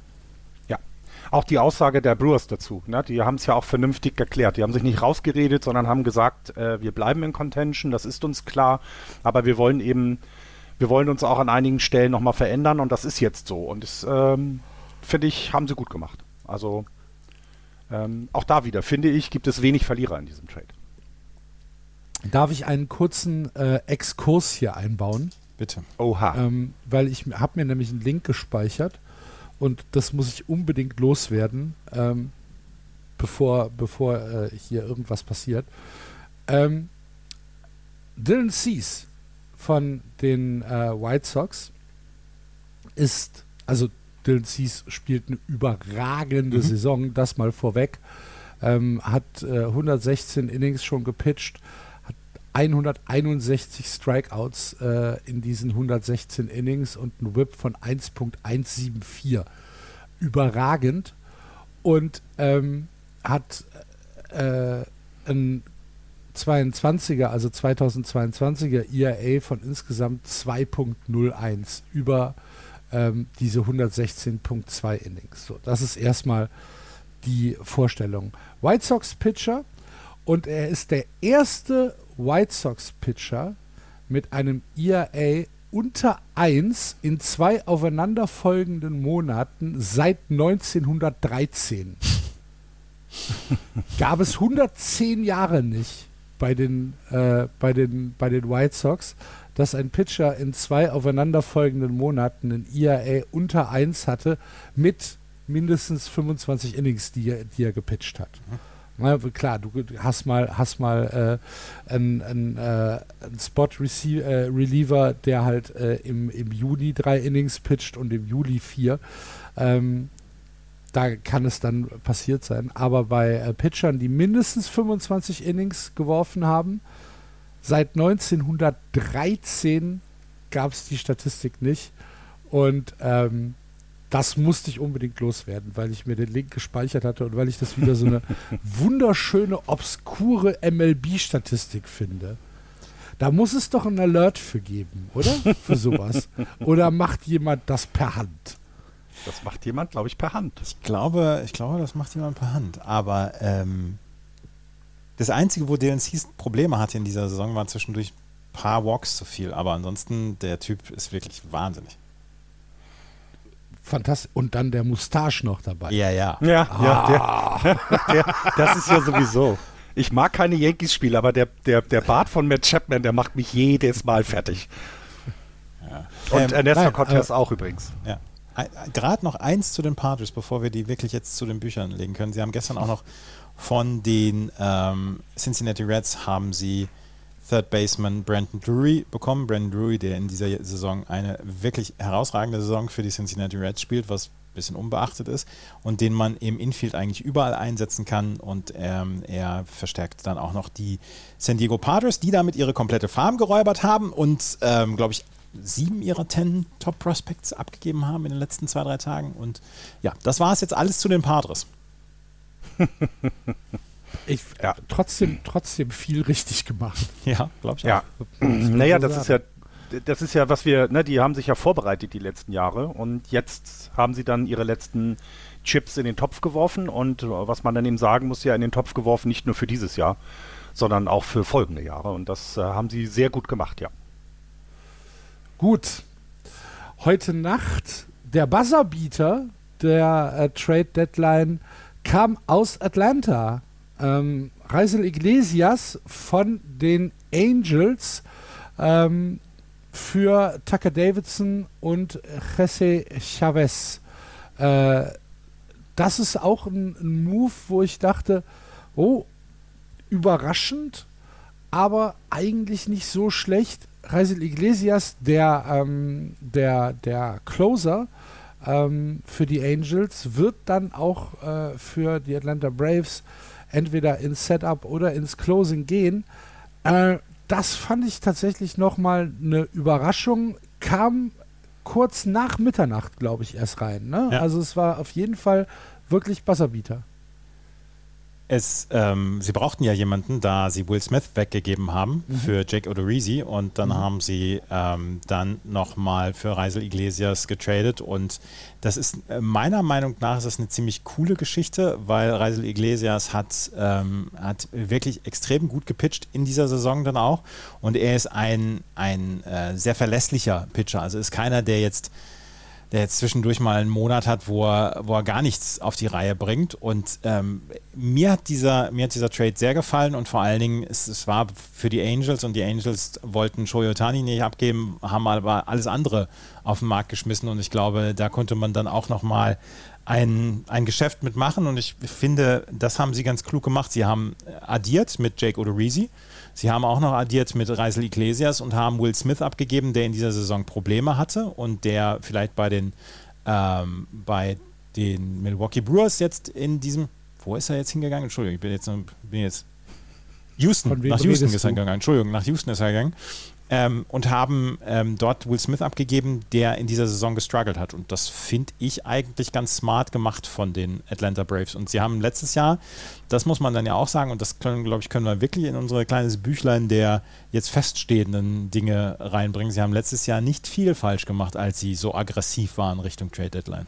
Absolut. Ja. Sie übernehmen äh, 51 Millionen äh, bis 2025 äh, von den Angels. Äh, das heißt, es gibt keine Gehaltskompensationen aus Los Angeles, sondern die Braves haben gesagt, komm, wir, wir machen einen, einen ganz cleanen äh, Cut. Das heißt, die 51 Millionen kommen 100% aus Atlanta. Antopoulos äh, hat äh, so ein bisschen an, ähm, ja, an, an diese Geschichte erinnert, wie es mit äh, Mark Melanson äh, war vor ein paar Jahren, äh, vor, vor vier Jahren, vor drei Jahren, äh, wo auch das gesamte Gehalt äh, übernommen worden ist, hat dann gesagt, wir haben ähm, viele Dinge, an denen wir gearbeitet haben und äh, Iglesias ist jemand, auf den wir schon lange ein Auge geworfen äh, haben und jetzt kam es halt tatsächlich so zusammen, äh, dass wir zwei Minuten vor Ende der Trade Deadline äh, entscheiden mussten und dann haben sie halt gesagt, alles klar, äh, wir drücken auf den Knopf, übernehmen alles. Ich glaube auch, dass es smart ist. Ich finde es völlig in Ordnung von, von den Braves. Und wie du schon gesagt hast, ihr Track Record äh, spricht ja so ein bisschen für sie. Ein bisschen. ja. Na, so ein World Series gewinnen ähm, hat schon was, ja. Der, der, der, macht sich einfach auch, der macht sich einfach auch gut im Lebenslauf. Und ja, Robbie Grossman haben sie ja auch noch geholt, ähm, ein Outfielder ähm, von den Tigers. Jetzt kein, kein spektakul spektakulärer Move, aber eben, um so ein bisschen Verletzungen da auszugleichen, auch wieder smart. Ähm, geht halt auch immer ein bisschen unter dann, wollte ich nur noch mal sagen. Gut. Ich weiß, Florian, du sitzt schon die ganze Zeit auf heißen Kohlen, um über Joey Gallo zu sprechen. Ja. Äh, der, der äh, von den Dodgers akquiriert worden ist. Ähm, für tatsächlich relativ günstige Gegenwerte, würde ich jetzt mal sagen. Clayton Beater, Pitching Prospect, ähm, äh, ist, ähm, ist tatsächlich äh, nach New York gegangen und äh, die Dodgers bekommen dafür mit Joey Gallo jemanden, äh, den du im Infield sowohl an die First setzen kannst, du kannst ihn an die Third setzen, du kannst ihn auch ins Outfield setzen. Ähm, hat, ein, hat jetzt nicht die überragende Saison, ähm, hat ein bisschen Struggle in der Offensive, aber als Addition für die Dodgers, für die Breite, was macht das mit dir als Giants-Fan? Also erstmal die Produktion an, an, die Anzahl der Strikeouts hätte ich den auch liefern können. Ich kann auch im Outfield spielen und ich kann auch an der First Base spielen. Also nur mal so. Ich würde zwar nie zu den Dodgers gehen, aber ähm, äh, also das hätte ich auch geschafft. Ja, es ist tatsächlich, äh, ich glaube auch das, das ist, äh, ist vielleicht, äh, wie heißt das immer, Change of Scenery ähm, in, in New York ist das tatsächlich nichts für ihn gewesen anscheinend. Da hat er keine guten Leistungen gebracht und in einem Vielleicht, vielleicht äh, haben die Dodgers Zahlen gehabt, die wir nicht haben. Und äh, ja, also ich finde den Deal jetzt nicht spektakulär, definitiv, definitiv nicht. Er wird auch die, die Dodgers jetzt nicht wesentlich besser machen, aber er macht sie auch nicht schlechter. So ist vielleicht meine ja, Meinung ist halt dazu. für die Breite, ne? Genau, genau. Und das, das, das braucht man ja auch. Das geht, ne, also wir wissen ja alle, worum es für die Dodgers in diesem Jahr geht. Es wird nicht darum geht, die äh, National League West mal wieder zu gewinnen. Haben sie ja mal ein Jahr ausgesetzt letztes Jahr. Sondern es geht natürlich darum, in die World Series zu kommen und diese dann zu gewinnen. Und da brauchst du einen breiten Kader und das machst du hiermit. Definitiv. Die Yankees haben Joey Gallo in den letzten Tagen aber sowas von gezeigt, dass er überflüssig ist in dieser Mannschaft, in diesem Team ähm, das ist Krach. Sie haben Andrew Benintendi geholt, genau für seine Position. Mhm. Sie haben immer noch Matt Carpenter, den sie ja quasi von den Toten erweckt haben und der eine fantastische Saison spielt, offensiv in dieser Saison. Und äh, der, der Mann war, also ich wäre, wäre ähnlich überflüssig im Team der New York Yankees wie Joey Gallo jetzt. Und da mussten sie was tun. Vielleicht wärst du aber besser fürs Clubhouse. Das könnte sein. Das, Joey Gallo kann sich endlich wieder im Bart wachsen lassen. Ich glaube, das ist die beste mhm. Nachricht für ihn in diesem Gesamten. Und dass er nach, nach so einer katastrophalen Zeit bei den Yankees jetzt noch bei den Dodgers unterkommt, ähm, sollte ihn auch sehr, sehr glücklich stimmen, weil offensiv hat der nur Fliegen gefangen. Er, er, er schwingt nach allem was sich vor ihm bewegt. Und wenn es nur eine Hummel ist, da schwingt er nach. Und dann ist es ein Strike. Irgendwo, ist irgendwo bei 1,57. Es ist, er schwingt wirklich nach allem, was da ist. Und mhm. das, der ist so häufig ausgebuht worden von den Yankees-Fans. Ich meine, das mhm. ist jetzt kein, das ist jetzt nichts, wo man sagen kann, dass das passiert äh, selten oder so. Die Yankees sind gerne da mal dabei, nach drei Strikeouts auch John Carlos Stanton auszubuhen. Aber äh, der Mann ist, der, der Mann war wirklich offensiv diese Saison eine Katastrophe. Ja. Gut, ähm, jetzt ist er äh, bei den Dodgers. Ähm, du hast schon gesagt, die Yankees, Andrew Benintendi geholt. Ähm, ge sonst einigermaßen ruhig irgendwie in New York, ne? Du hast Frankie Montas vergessen, den sie von ja. den, ich gerade sagen, das von den, äh, von den äh, Oakland A's geholt haben. Sie haben äh, Closer Lou Trivino von den Oakland A's geholt. Sie haben Chris, Scott Efros geholt von den Chicago Cubs, der in diesem Jahr ähm, ein, ein Rookie ist, aber einen 2,66er ERA als, ähm, als Rookie hatte und als Relief-Pitcher. Und dann haben sie den Head-Scratcher des gesamten Abends gestern gehabt. Und darüber müssen wir vielleicht dann nochmal gerade sprechen. Weil ja, sie haben sich Frankie Montas geholt und ähm, ja, äh, das, das Starting Pitching zusammen mit, äh, mit Garrett Cole und, und ähm, so schnell, äh, Nestor Cortez ist, ist gut nach wie vor, auch wenn sie in den letzten Wochen wirklich Probleme hatten. Aber dass sie gestern Abend dann Jordan Montgomery getradet haben in einem 1 zu 1 Tausch mit Harrison Bader von den St. Louis Cardinals, der allerdings noch bis Mitte September verletzt ist den dürft ihr mir gerne erklären, den Trade. ich, hab, ich habe, ich habe äh, heute Nacht äh, mit, großer, mit großer Freude ähm, die äh, New York Timeline so ein bisschen quer gelesen. ähm, und das sah sehr nach Fackeln und Mistgabeln aus. Ähm, niemand hat es verstanden. Ja. Und ich wüsste tatsächlich auch nicht, was sie sich dabei gedacht haben. Kannst du nicht sagen. Ich finde es auch, äh, äh, also wenn ich jetzt so überlege, also, brauchen Sie, brauchen Sie defensive Stabilität im, im Outfield? Ist das das? Weil das bietet Hader. Denn offensiv, ganz ehrlich, äh, ist der jetzt keine. Aber, aber du hast, du hast Stanton, Judge, Stanton und Judge und du hast Aaron Hicks noch. Aaron Ja, Hicks hast du gerade einen großen Vertrag gegeben. Ja. Von die allzu Also langer ich Zeit. finde es auch. Und du gibst, mit Jordan du gibst mit Jordan Montgomery einen wirklich soliden Pitcher ab. Ich meine, der hat ein ERA unter 4 in diesem Jahr. Also es ist absolut, absolut solider äh, äh, äh, Pitcher, hat äh, 114 Innings äh, Der Typ war schon, nie schon verletzt. gepitcht. Das ist, äh, wir haben ja schon darüber gesprochen, dass die New York Yankees in dieser Saison kaum Verletzungsprobleme hatten. Ja, das, das, das ERA ist in den letzten Wochen hochgegangen. Das müssen wir ganz so klar sagen. Der- aber Nestor Cortez hatte, hatte keine gute Zeit jetzt zuletzt. John Montgomery hat in seinen letzten acht Einsätzen einen Fünfer ERA gehabt. Ja, darüber müssen wir sprechen. Aber sie geben ihn ab für einen Spieler, der, der erst Mitte September wohl wiederkommt und der äh, hier Dings ja Plantarfasziitis hat. Hatte ich auch Anfang der Pandemie. Das ist ganz schön schmerzhaft, die Scheiße. und sie brauchen ihn eigentlich nicht. Das, das, ist, das ist so ein bisschen genau das, was. Also das Einzige, was ich mir vorstellen kann, ist, dass äh, Chapman nicht mehr Designated Hitter ist, sondern äh, Stanton und dann Judge. Hader ins Outfield geht. Judge. Äh, äh, oder Right Field oder Left Field, was auch immer. Ne? Also, oder wie, also sie tauschen halt irgendwie die Position dann. Das ist das Einzige, äh, was ich mir da vorstellen kann. Ich finde es auch, ich fand auch, äh, als ich das gelesen habe, gerade was sie abgegeben haben, dass sie äh, Bader bekommen, Harrison Bader bekommen, das ist okay. Das ist, äh, äh, der macht dein Team nicht schlechter. Haken hinter. Aber dass sie Montgomery dafür abgegeben haben, das finde ich den tatsächlich viel krasseren Move. Das äh, wirkt erstmal sehr unerklärlich. Ich kann mir auf fast jeden Trade hier in dieser Trade Deadline gestern, kann ich mir fast immer einen Reim machen. Bin Mhm. überfragt, was diese Harrison Bader, John, Ja, John Montgomery absolut. Geschichte sein soll. Bin ich komplett überfragt, weiß ich nicht. Ja, gut. Soll mir recht sein. Wenn Ja, ich, wenn mir ich mir die Tabelle der American League East angucke, müsste da noch viel mehr passieren.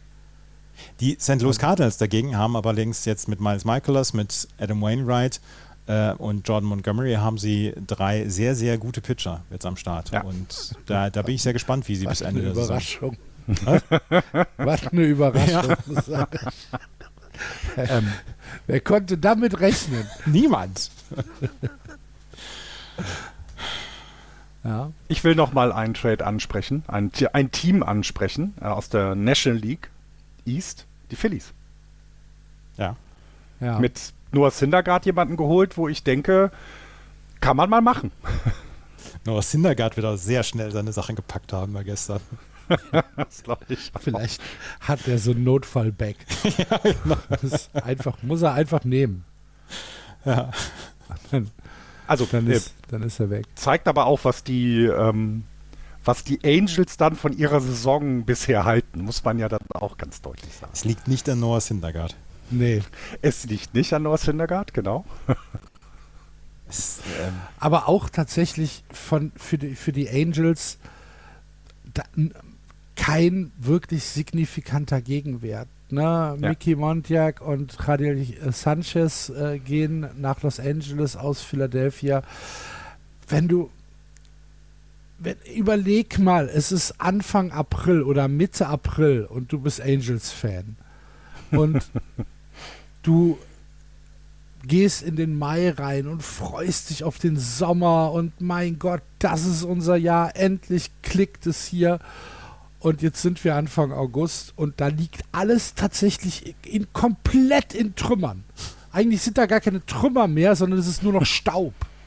Die haben schon aufgeräumt. Die haben schon Das alles weggeräumt das, und es war hier nicht. Tatsächlich, im Hintergrund fahren einfach nur Bagger in den Sonnenuntergang.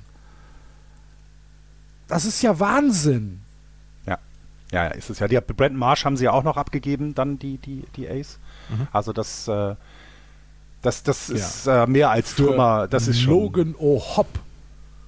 geiler Name. Aber ob das jetzt morgen hilft? Ja, also ich, äh, ich, ich meine, man, man kann ja schon mal Positives über die Angels sagen. Sie haben Shohei Otani nicht getradet. Es gab ja es gab ja Diskussionen darum, das haben sie schon mal nicht gemacht. Also ein kleines Lob, finde ich, sollte da drin sein. Ansonsten hast du vollkommen recht, Axel. Das ist, äh, ist irre. Ne? Ich glaube, also, Shoyotani und Juan Soto Trade gestern zusammen, dann wäre dieses Universum explodiert. Ja. ja. Beide nach Ich finde auch. ja. ja. ich finde aber auch zum Beispiel, ich finde aber auch zum Beispiel, äh, ich wollte ja die Phillies ansprechen. Ich finde, die Phillies haben das wirklich gut gemacht.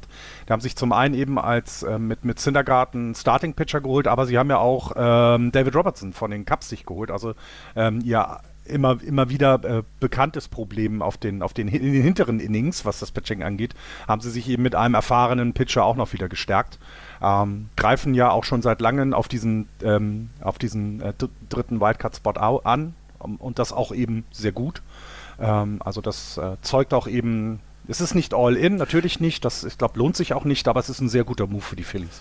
Aber es gab natürlich auch das Need für die Phillies, nachdem sie Zach mhm. Eflin auf die 60 Tage mhm äh, mhm. Injury List gesetzt haben. Ähm, mhm. Der hat es am Knie und äh, wird diese Saison dann äh, nicht mehr zurückkommen. Äh, also mussten die Phillies hier handeln, haben sie gemacht und ich finde tatsächlich diese Rotation, Aaron Nola, Zach Wheeler, Kyle Gibson, Ranger Suarez und jetzt Noah Syndergaard, das ist, das ist also nichts, wo man jetzt äh, unbedingt sich eine Papiertüte über den Kopf ziehen muss. Ja. Als, Macht Spaß. Äh, Philly, als Phillies-Fans. Finde ich, find ich völlig in Ordnung. Wie gesagt, ich raff halt überhaupt nicht, was bei den Angels los ist. Gar nicht. Ich verstehe es nicht. Das ist. Wie so häufig. Für, Wie so häufig. Ja, aber das. Es macht mich, also ich bin ja da emotional überhaupt nicht involviert, ja, aber es macht mich wütend. es macht mich einfach, es macht mich einfach wütend. Mhm. So, weil ich, weil ich denke, dass es, ich glaube, dass da Vorsatz bei ist. Das kann ich jetzt so nicht sagen, aber ja, ich, äh, vielleicht äh, wollen die auch ihre auch. Franchise loswerden. Ach so, okay, Nein. so meinst du das. Artie Moreno will, nicht, seine Franchise nicht loswerden. Ist das noch Disney? Äh, weiß ich gar nicht, aber ich glaube. Aber Disney steckte auf jeden Fall mit drin irgendwie, ne? Meine ich. Nee, 2003 hat Artie Moreno die ähm, Franchise von, den, von Walt Disney gekauft. Ah, okay. Und also die sind da auch gar nicht mehr. Äh, die, mhm. okay, okay. okay. Ähm, es gibt ja, es gibt ja, es gab ja Gerüchte für ein paar Tage und die haben ja, die haben ja dann auch so ein bisschen das Blut schwallen lassen in Los Angeles, dass Mike Trout eventuell seine Karriere beenden muss, weil er ein seltenes Rückenleiden hat. Ach, weil er jetzt ja auch schon länger äh, weil er jetzt auch schon länger wieder auf der Injury List ist. Und er selber sagt aber, nachdem er Spezialisten äh, getroffen hat, dass seine Karriere lange nicht beendet ist und dass er wiederkommt und dass er vielleicht sogar noch diese Saison wiederkommt. Aber stellt euch das mal oh vor. Gott, In der Offseason wird bekannt, dass Mike Trout zurücktreten muss, weil sein Rückenleiden äh, so selten ist, dass es nicht behandelt werden kann und, und er nicht ohne Schmerzen oder so spielen kann. Ja, aber dann kannst, ai, du, ai, ai. dann kannst du wirklich den, den, den Bums abreißen da. ja. ja. Also gut, gut dass ich das, das nicht mitbekommen habe. Also, äh, also so, oh so, so, sehr ich diese Franchise äh, merkwürdig finde, also das möchte ich nicht. Nee, das möchte ich auch nee. nicht. Nein, das möchte niemand. Also so. wirklich nicht, das ist ja irre. Oh so. Gott. Gut, dass ich ähm. das nicht mitbekommen habe, das hätte mich äh, sehr geschockt. wir, müssen jetzt, wir müssen jetzt Axel verabschieden, der ist nämlich jetzt auf dem Sprung. Es tut mir leid, nächste Woche versuche ich endlich meine Termine wieder in den Griff zu kriegen. Da kriegt er äh, meinen Jammern nicht mit. Ach wir, müssen, wir müssen nämlich ich höre es mir nochmal an. Ja, wir, wir müssen nämlich nochmal über einen ganz großen Trade sprechen. Axel, bis nächste Woche. Macht's gut. Tschüss zusammen. Ciao. Wir müssen über einen ganz großen Trade äh, sprechen, der schon ein paar Tage her ist und deswegen das Gefühl gibt, naja, der war letzte Saison, dieser Trade. Luis Castillo von den, ja. von den Cincinnati Reds geht zu den Seattle Mariners.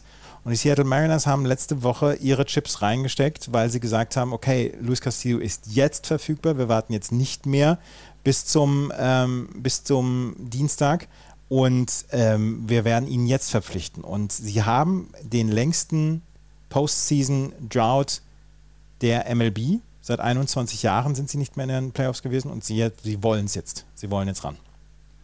Und ähm, tatsächlich also, das Luis Castillo war der beste Pitcher äh, auf dem Markt. Da, also mhm. ne, alle haben gesagt, äh, es ist nicht die Frage ob, sondern wohin. Und es gab viele, viele Interessenten. Also ich glaube, ne, den, den, jedes Team kann sich mit ihm verstärken. Und dass es jetzt die, die Mariners geworden sind, hat mich ehrlich total überrascht. Das, also ich verstehe es aus Seiten der Mariners absolut, aber ich verstehe es nicht aus Seiten aller anderen Teams, die gerne vielleicht nochmal Starting Pitching hätten. Ne? Also deswegen, das ist ein, ein fantastischer Trade für die Mar Mariners. Ähm, ich freue mich auch für Luis Castillo, dass er ähm, dass er nochmal zu einem Team kommt, was um die Playoffs mitspielt und äh, auch da wieder, also auf allen Seiten nur Gewinner, meiner Meinung nach. Luis Castillo brauchte einen neuen Club. Die Cincinnati Reds haben kein Geheimnis darum gemacht, dass sie, äh, dass sie ihn auf den Markt werfen. Ähm, sie können mit ihm diese Saison nichts anfangen. Und die ähm, Castillo hat für eine Franchise wie die Cincinnati Reds einen 2,86er ERA gehabt in 14 Starts, 90 Strikeouts, 28 Walks, 85 Innings, 97 Meilen durchschnittlicher Fastball-Geschwindigkeit. In äh, sechs Saisons mit den in Cincinnati Reds einen 3,62er ERA letztes Jahr hat er eine schlechte Saison gehabt. Ja, geschenkt. Aber dieses Jahr mhm. ist, hat er ein Bounceback-Jahr und die Seattle Mariners wollen unbedingt, unbedingt in die Playoffs kommen. Von ihnen hat man gestern nicht viel gehört, weil sie alles schon gemacht haben. Den wichtigsten haben sie gemacht, genau. Genau. Finde ich, den wichtigsten Trade haben sie schon weit vor allen anderen gemacht und haben sich eben, also ich glaube, es war auch gut, ne? man kennt das ja viel aus so Filmen, die ja nun nicht weit weg von der Realität immer sind, wie äh, wie es am Draft Day äh, zugeht, ähm, wie da geschachert wird und vor allem, ne, wenn es dann, wenn die Zeit drängelt, dann bist du auch, ne, dann, dann bist du plötzlich bereit, vielleicht noch einen Prospekt mehr abzugeben. Und sie haben hier vernünftig, ne, sie haben Prospects abgegeben, ja klar, das musst du auch. Äh, zwölf Bester ist mit dabei der gesamten MLB. Na, also das, das ist der Mate, äh, wie heißt mhm. er mit Vornamen? No Noel wie Mate. Mhm. Ist wohl ein wirklich hochgeranktes Prospekt. Der Rest ist dann okay, das ist in Ordnung für die, für die Mariners, was sie abgeben, weil ihnen sofort geholfen wird. Und auch hier, du hast dann, und das ist ja das Gute, du kannst ganz in Ruhe dir den Pitcher angucken, wie er jetzt in Seattle zurechtkommt, wie das alles hinhaut und kannst dir nächstes Jahr überlegen, verpflichten wir ihn jetzt oder nicht. Und das ist also für die Mariners ein absolut klasse Deal. Und die Cincinnati Reds haben jetzt drei der Mariners Top 5 Prospects für Luis Castillo bekommen und drei der mhm. Twins Top 14 Prospects für Tyler Malley, den sie ja, mhm. äh, den sie an die Minnesota Twins getradet haben, auch Starting Pitcher. Sie könnten tatsächlich in den nächsten Jahren wieder ein Team aufbauen, wahrscheinlich ohne Joey Votto, aber dann ein Team aufbauen, ähm, was wieder gefährlich sein könnte. Es dauert noch ein bisschen und die Cincinnati Reds, wir haben jetzt über die Nationals gesprochen, wir haben über die Angels gesprochen und jetzt haben wir über die Cincinnati Reds gesprochen. Das sind wahrscheinlich die drei traurigsten Teams, die wir in der Liga im Moment haben. Derzeit, ja. Und sie haben allerdings eine ganze Menge dafür erreicht. Und ich glaube, bei den Cincinnati Reds und auch in der Fanbase sieht man jetzt, ja, also am Anfang der Saison Jesse Winker abgegeben, mhm. René ja, das war ja schon ein Schlag, ne? Das, das war ja wirklich genau. ein Schlag. Und da war dann ja den Reds-Fans bekannt, ah, ja gut, es wird wieder nichts. Und wir hatten doch eigentlich ein ganz gutes Team. Und wen sie jetzt alles abgegeben haben in, in diesem Jahr alleine, mit Suarez, mit Winker, mit Luis Castillo, mit Tyler Manley, mhm. das sind ja gute Spieler gewesen. Und dass sie es da dann gesagt haben, okay, wir, wir müssen die Payroll wieder cutten und wir müssen da wieder, ähm, müssen da wieder ran und einen Neuaufbau fordern. Die Reds-Fans haben das jetzt letzte Nacht gesehen was, was passiert ist. Und vielleicht ist da so ein ganz kleines bisschen Einsicht eingekehrt. Naja, da sind ein paar wirklich talentierte Spieler und vielleicht können wir mit denen wieder was aufbauen. Ne, wenn du so guckst, ne, die haben jetzt tatsächlich unter Vertrag noch äh, über das Jahr hinaus äh, Joey Votto. Da ist aber immer noch, ne, macht er weiter. Und äh, äh Mike Mustakas haben sie noch unter Vertrag, äh, auch 2023. Mike Miner hat eine Club-Option. Da können sie überlegen, ob sie es ziehen. Und dann war es das. Alles andere ist Arbitration, Pre-Arbitration, weil es die Rookies sind. Und also das heißt, die, die äh, Payroll von diesem Jahr 106 Millionen, die wird noch mal weniger werden. Und nichtdestotrotz, wie du es gerade gesagt hast, sie zeigen eben, sie holen sich gute Prospects für das, was sie abgeben. Und ne, du hast dann eine Chance im nächsten Jahr, das Ganze in Ruhe aufzubauen und dann wieder auch deine Payroll langsam hochzuholen und äh, das zu ergänzen, die jungen Spieler mit, ähm, mit, ähm, mit äh, erfahreneren Spielern. Also das äh, da, da, da, zeigt sich, dass das geht und es dauert eben. Aber ich finde, das, der, ähm, die, die Idee, die dahinter steckt, kann man erkennen und das finde ich gut. Auch für die Fans halt. Endlich mal wieder eine, eine Idee. Ja? ja, klar. Lass uns dann, wo wir gerade von Tyler Malley gesprochen haben, über die Minnesota Twins sprechen, weil die haben nämlich auch ganz interessant gestern gearbeitet. Sie haben sich im Pitching verstärkt. Sie mussten sich im Pitching verstärken. Mhm. Ähm, sie waren dann auch nicht scheu, sich von Top Prospects zu trennen. Sie haben gestern Tyler Malley geholt von den Cincinnati Reds. Äh, 19 Starts, 440er ERA, 104 Innings. Äh, der Mann bringt nicht nur Innings, der Mann bringt auch eine solide äh, Position in der Rotation, drei oder vier. Mhm. Sie haben sich Jorge Lopez geholt, ähm, 19 Saves in dieser Saison, 1,68er ERA. Die Baltimore Orioles-Fans waren, waren stinksauer, dass er gegangen wurde von ja. den ähm, Baltimore Orioles. Und sie haben nämlich Michael Fulmer noch geholt von den Detroit Tigers. Michael Fulmer, der sehr, sehr gerne bei den Tigers geblieben wäre und der gestern sehr traurig war, als ihm mhm. äh, mitgeteilt worden ist, dass er getradet wird. War schon mal Starting Pitcher, hat jetzt in 39 Innings 39 Strikeouts und ein 320er ERA. Die Minnesota Twins mussten was im Pitching tun. Sie hatten Pro Prospects dafür. Sie haben sich sinnvoll verstärkt. Ich mag fast alles an diesen drei Trades, die sie hier äh, getätigt haben. Genau, weil irgendwann musst du, das ist ja, das ist ja, das ist ja dieser Lauf der Dinge, ne? Du musst irgendwann deine Prospects entweder unter Vertrag nehmen, mhm. wenn sie dir helfen, ne? Prospect, dürfen nicht vergessen, auch Byron Buxton war mal ein Prospect oder Max Kepler war mal ein Prospect. Ähm, die haben sie dann unter Vertrag genommen und haben das Team um, um das Ganze herum aufgebaut, aber irgendwann kannst du nicht mehr warten und hoffen, dass, dass die Prospects sich entwickeln, sondern da musst du sie gegen eine Gegenleistung traden und das haben sie hier wirklich sehr gut gemacht. Äh, alles an diesen Trades ist für alle beteiligten Teams auch wieder. Das darfst du wieder nicht vergessen. Ne? Auch die Baltimore Orioles kriegen wieder jüngere Leute dazu, die Reds kriegen jüngere Leute dazu und auch die Tigers gehen ja nicht ganz leer aus. Also äh, für alle Beteiligten sehr gute, schlaue Trades und die Twins eben hoffentlich dann auch mal die ähm, Chance, einen längeren Playoff-Run zu haben, denn im Moment ähm, sieht es ja gut aus, dass sie die Playoffs erreichen es ist unglaublich eng. Ich habe mir jetzt nochmal das Wildcard Race angeguckt. Wir haben im Moment die Yankees und die Houston Astros geschenkt. Die werden die Playoffs erreichen, sind weit genug ähm, vorneweg. Dahinter aber Minnesota mit 54,49. Toronto in der American League East 58,45, Seattle in der American League West 56,49, Tampa Bay mit 54,49. Die drei sind im Moment auf den Wildcard-Plätzen. Wir haben Cleveland mit 53,50, nur ein Spiel hinter Minnesota. Wir haben die Chicago White Sox mit 52 und 51, nur zwei Spiele hinter Minnesota. Wir haben die Baltimore Orioles mit 53 und 51, was, was komplett, komplett nach, na, nicht nachvollziehbar ist, wie gut die sind diese Saison anderthalb Spiele dahinter. Und wir haben die Boston Red Sox, die jetzt 53 und 52 sind, mit zwei Spielen dahinter. Wir haben also um die drei Wildcard-Plätze haben wir mindestens neun Teams, die darum kämpfen. Mhm. Weil Minnesota ja. kannst du auch nicht rausnehmen. Natürlich ist da ein Divisionssieger, der dann hinterher rausgenommen wird. Ja, aber, aber wenn die runterfallen. Ja, sind genau, ja weitaus genau. äh, noch gar nicht sicher. Genau. Das wird ja genau, enges Rennen genau. bis zum Ende. Das ist Wahnsinn, ne? Und wenn du guckst, es sind halt ähm, dann, also die Rangers mit den acht Spielen halt dann ist die Grenze, ne? Da, ich glaube, da hat man doch gesehen, die haben auf der Trade leider nichts mehr gemacht, aber die Teams haben ja versucht, auch noch was zu tun, jeweils. Ähm, äh, Gerade die Mariners, finde ich, haben sich da sehr, sehr äh, stark gezeigt. Auch die Blue Jays dürfen wir nicht vergessen. Ähm, die Blue Jays haben ja Whit Merrifield geholt, finde ich auch eine starke Ergänzung. Ähm, also ja, das Wildcard-Rennen hat, glaube ich, äh, das ist ja auch das, was, glaube ich, die, die Major League und die Players Association haben wollten. Mit diesem einen Platz mehr bringst du halt weitere Teams ins Gespräch und das bedeutet eben für die Spieler, dass mehr passiert und es bedeutet eben, dass du länger in Contention bist und dich nicht aufgeben musst, sondern ähm, weiter, weitermachen kannst, ja. Gib dich nicht auf. Das sollte die, die große Nachricht dieser Trade Deadline sein. Ja.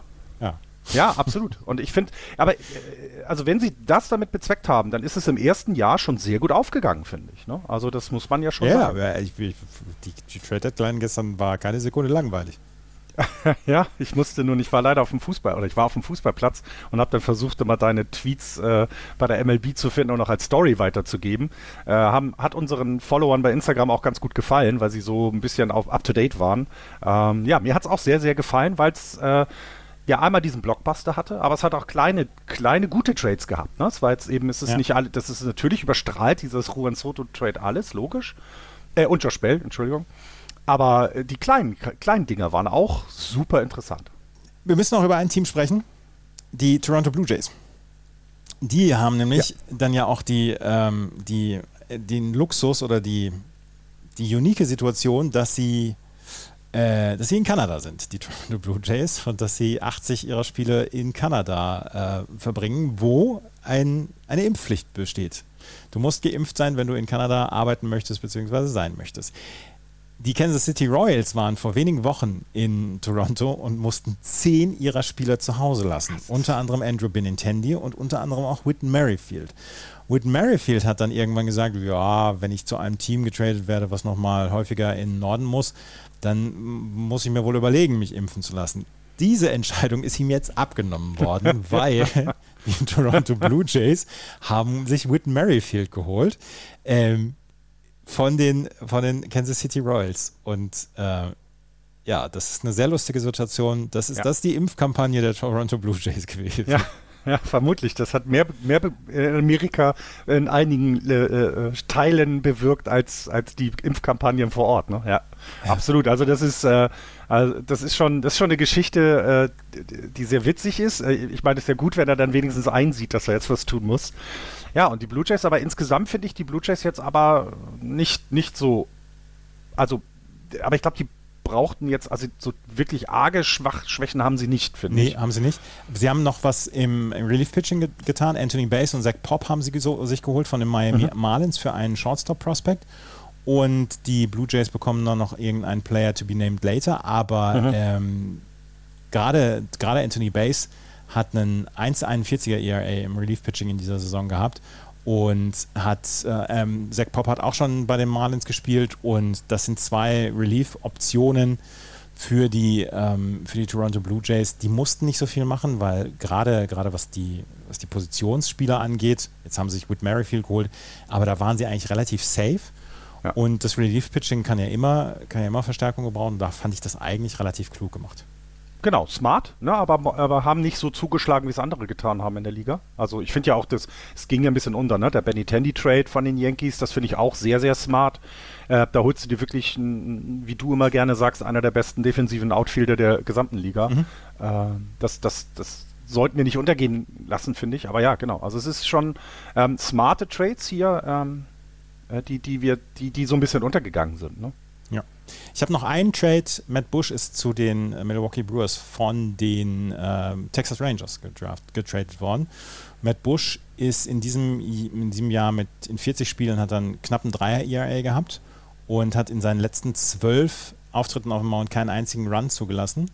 Und der hat seine gesamte Zeit bei den Texas Rangers verbracht und war zwischendurch drei Jahre im Knast, weil er eine 72-jährige Frau äh, schwer verletzt hatte bei einem Autounfall, wo er unter Drogen stand. Und darüber haben wir schon, darüber haben wir schon mal gesprochen. Ja. 2016 bis 2018 war er bei den Rangers, dann ist er im Knast gelandet und seit, seit letztem Jahr ist er wieder bei den Texas Rangers gewesen.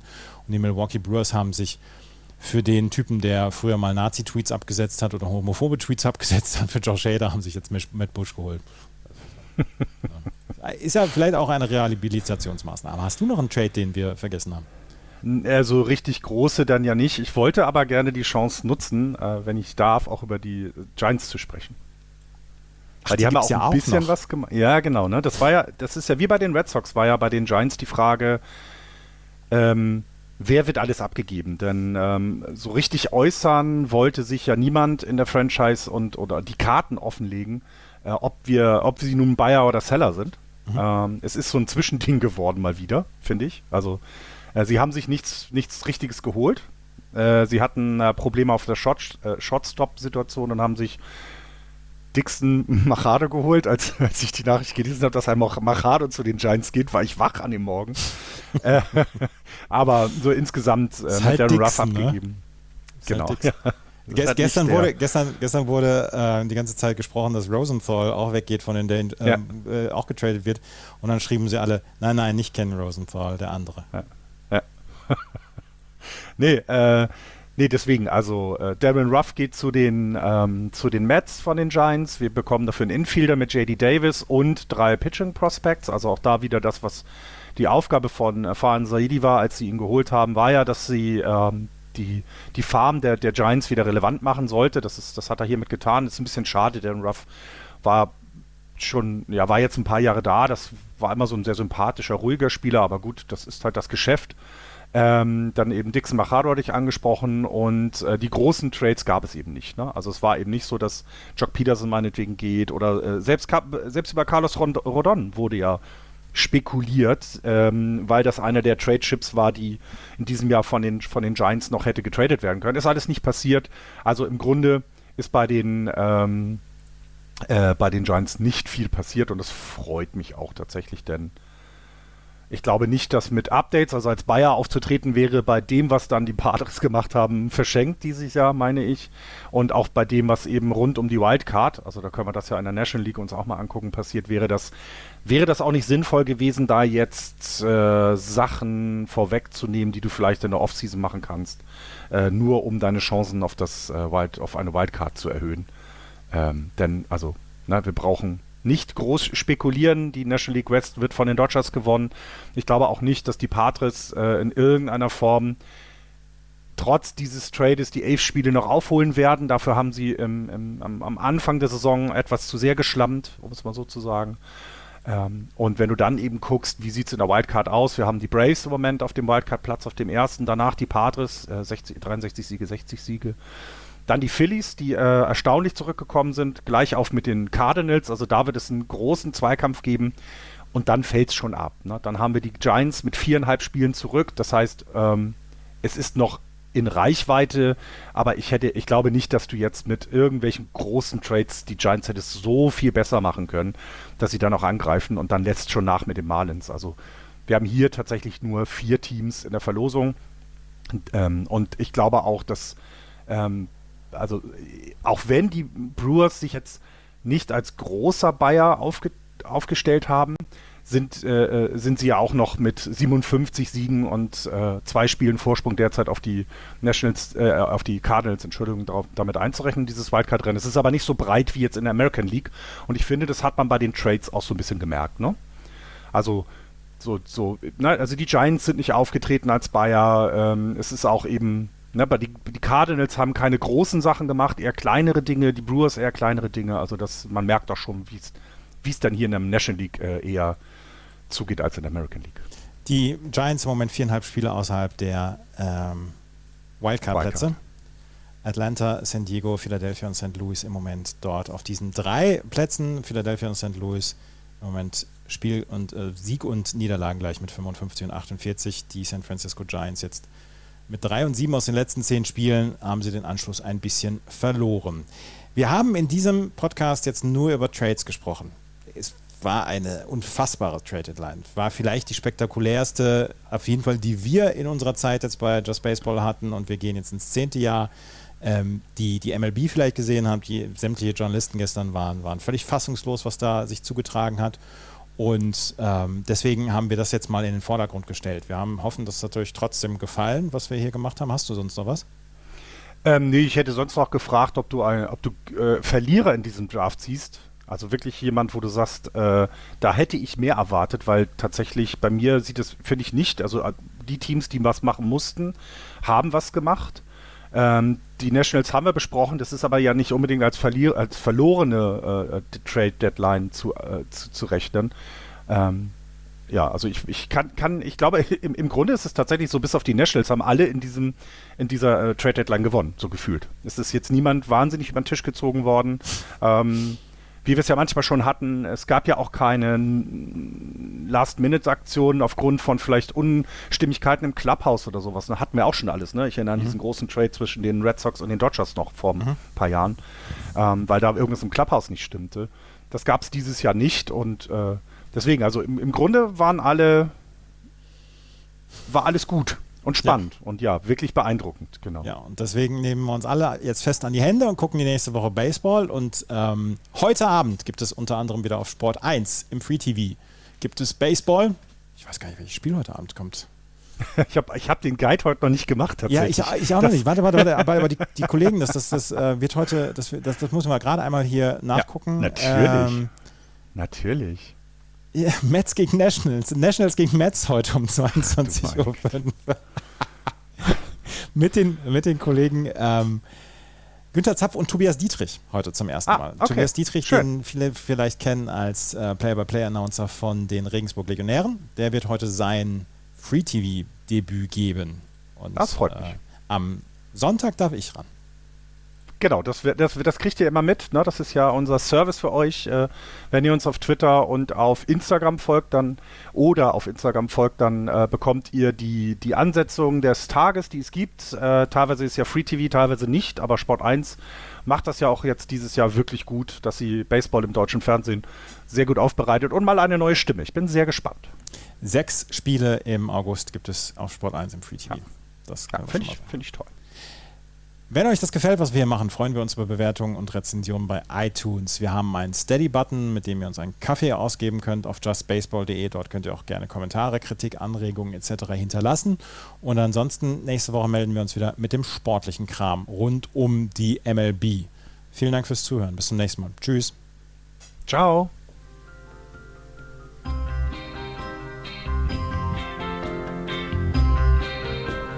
Das war Just Baseball. Ihr findet uns auf justbaseball.de, bei Facebook, bei Twitter und natürlich bei iTunes.